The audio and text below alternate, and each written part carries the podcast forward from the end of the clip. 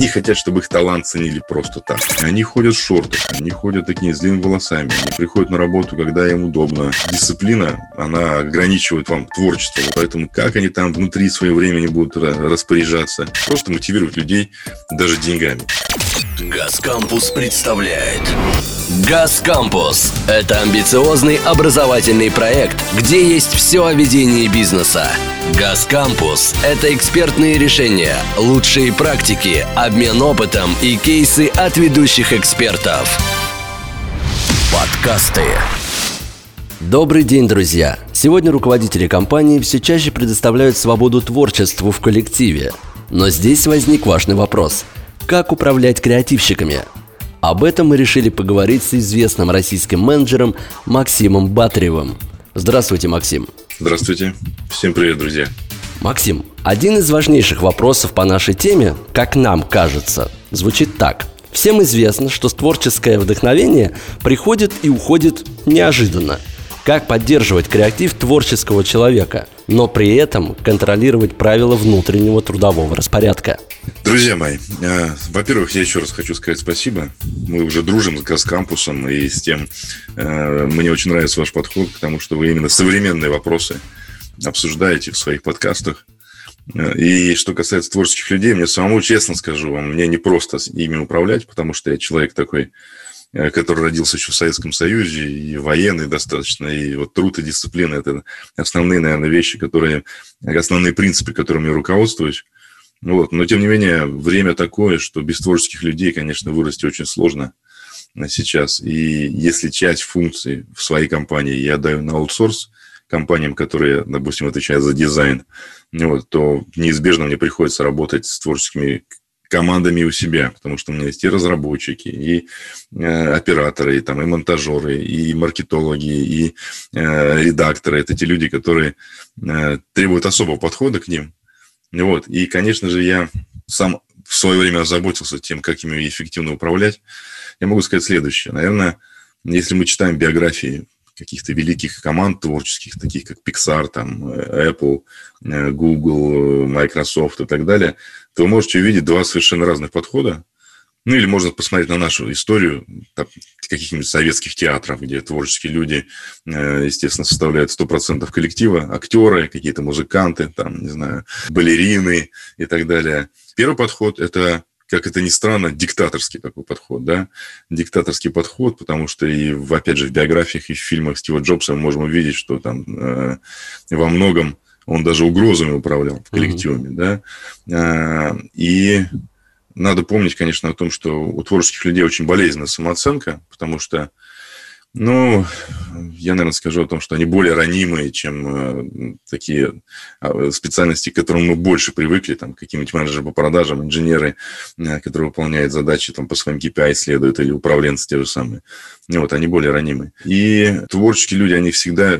Ну, каждый человек себя считает исключительным человеком, исключительной личностью, но творческие они более исключительными, чем все остальные себя считают. Но, тем не менее, да, если компания, которая является там, ну, такой вот очень брендовый, ну, допустим, там это будет большой театр там, или компания Pixar и так далее, то угроза работает с такими людьми, потому что они держатся за свою работу, они понимают, что именно здесь они могут раскрыть свой потенциал, они понимают, что даже строчка в резюме для творческих людей, что они работали там в компании Google, она очень много имеет, большое значение для их собственной самооценки будет иметь. Но если компания не такого уровня, и вообще, в принципе, что касается творческих людей, на мой взгляд, основная мотивация – это вот мотивация интереса. Мотивация интереса решаемой задачи какого-нибудь проекта, который может изменить среду вокруг себя. Э, и творческих людей вот это вот интересует гораздо больше даже, чем деньги. Я уже давно на это обратил внимание, что если задача интересная, мы, как управленцы, смогли зажечь такого человека, да, э, и потом еще смогли его признать публично, те же самые там доски почетов, которые работают уже много десятилетий, да, они тоже работают. Если на доске почета появилась фотография такого человека, и он реализовал свой потенциал, и интересную задачу сделал, и еще мы признали его публично, вот это, конечно, мотивирует больше всего. Что касается правил внутреннего распорядка, чтобы они были там в рамках, да, соблюдали, это очень тяжелая история. Вот, потому что, э, к сожалению, э, жесткая дисциплина, она ограничивает вам, ну, творчество, вот так вот скажу, как это странно не звучит, И вот я могу привести компанию одну в пример, нашу российскую. Это компания «Контур», которая разрабатывает разные приложения и системы, помогающие бизнесменам создавать какие-то, ну, там, бухучет вести, там, клиентов искать и так далее. Я был в двух разных департаментах этой компании. Там работает очень много людей. Это компания из Екатеринбурга. И вот я вижу творческий коллектив, программисты, дизайнеры, разработчики, да, это люди, которые вот как раз отвечают за продукт. Они ходят в шортах, они ходят такие с длинными волосами, они приходят на работу, когда им удобно, Э, и отдел продаж. То есть там огромный департамент продаж, работает несколько сотен человек. Это ребята, у которых есть KPI, 100 звонков в день, они ходят в костюмах, они работают с клиентами, они работают с, там, в галстуках ходят и так далее. Это совсем совершенно разные подразделения, и очень здорово, наверное, даже, что они разнесены в разных офисах сидят и находятся, потому что творческим людям все-таки действительно надо давать больше свободы, больше. Я рекомендую обратить внимание на книжку на одну, если вам эта тема интересна. Называется «Как управлять котами». Мы же понимаем, что это практически невозможно управлять котами, но тем не менее разные подходы в этой книге описаны, поэтому, если интересно, прям погрузитесь отдельно в эту историю. А назовите самые эффективные методы управления творческой командой. Ну, есть целая наука, наверное, да, про которую надо сказать, э, и она уже существует, ну, мне кажется, так достаточно популяризируется давно, лет 10, наверное, это подход agile – и, конечно же, если творческие люди в команде есть, нужно его отдельно изучать. Что касается инструментария, который в Agile э, присутствует, ну, э, допустим, это э, так называемый скрам, да, скрам команды, это такие кроссфункциональные команды, когда люди из разных подразделений решают какую-то одну задачу. Это, ну, agile вообще это такая история про самоорганизу... самоорганизующиеся команды, когда мы из разных функциональных подразделений набираемся людей, они сами себе набирают команды для того, чтобы решить какую-то большую задачу.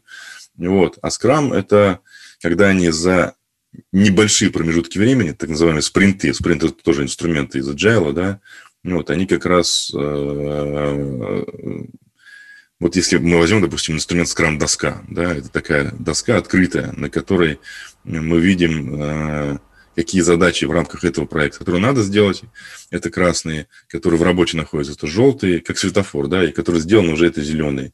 И люди двигаются по процессу, и как только задачу они делают свою, да, они там клеят стик определенного цвета. Вот задача выполнена, значит зеленая. Очень крутой инструмент, потому что э, ну, по сути, смотрите, там суть инструмента скрам-доски, это что-то типа диаграммы Ганта, вот старый известный такой управленческий, да, это в том, что э, она показывает, точнее, она даже заявляет открытое состояние работы над задачами. То есть человек любой, зашедший там в офис, где находится скрам-команда, вот он может увидеть, э, как задача двигается и где она проседает. И с творческими людьми, кстати, очень важно, чтобы такого управленческого надзора было меньше, потому что когда давлеет управленец над ними и каждый раз там каждый шаг пытается отслеживать, вот, они, у них падает мотивация очень сильно, они не хотят работать и творить. А тут на доске они сами все показывают, в каком состоянии находится, значит, э, работа над проектом. И если мы увидим, что напротив какой-то фамилии много красных стиков наклеено, стикеров, вот, то команда сама организуется и сделает все для того, чтобы этого человека подтянуть, потому что, как правило, он э, ну, подводит весь проект, да, как правило, подводит весь проект, и он сам видит, что он находится в красной зоне. Э, это очень крутой инструмент, когда сама команда себя, по сути, контролирует и организовывает. Вот, ему не хочется, конечно, быть в отстающих.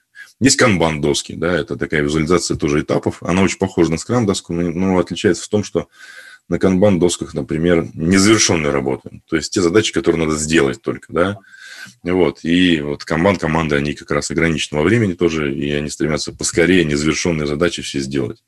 И в тех, и в других проектах э, они вместе собираются, они проводят совещания, они, ну, собрания так называемые, да, чтобы э, понять, какому, какому члену из команды какая нужна помощь в этот момент времени, ну, в общем, э, опять же, я порекомендую все труды по agile почитать, если это интересно, вот, и более глубоко погрузиться вот в визуализацию открытой работы, открытого состояния работы, про которое только что сказал.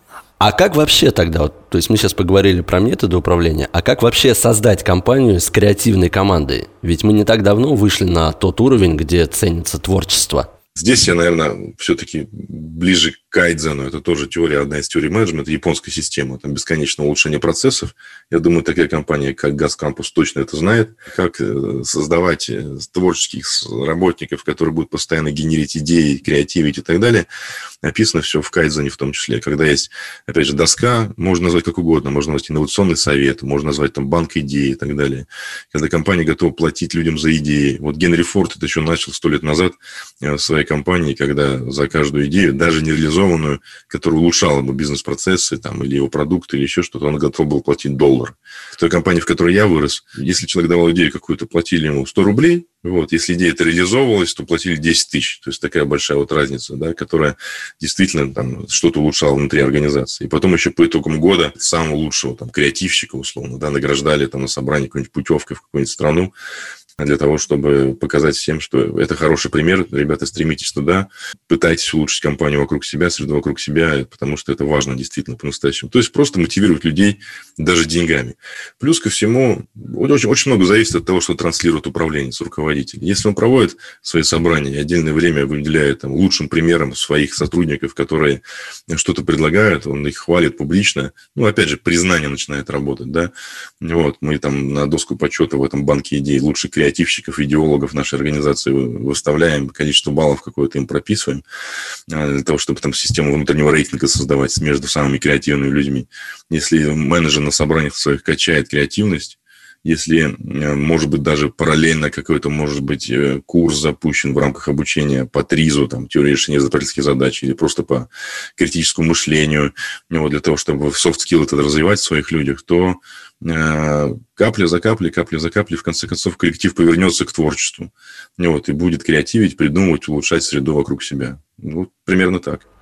Многие могут возразить, что, мол, реальность такова, один человек выполняет несколько функций в компании. Вот как в таких условиях обеспечить и сохранить креативность человека?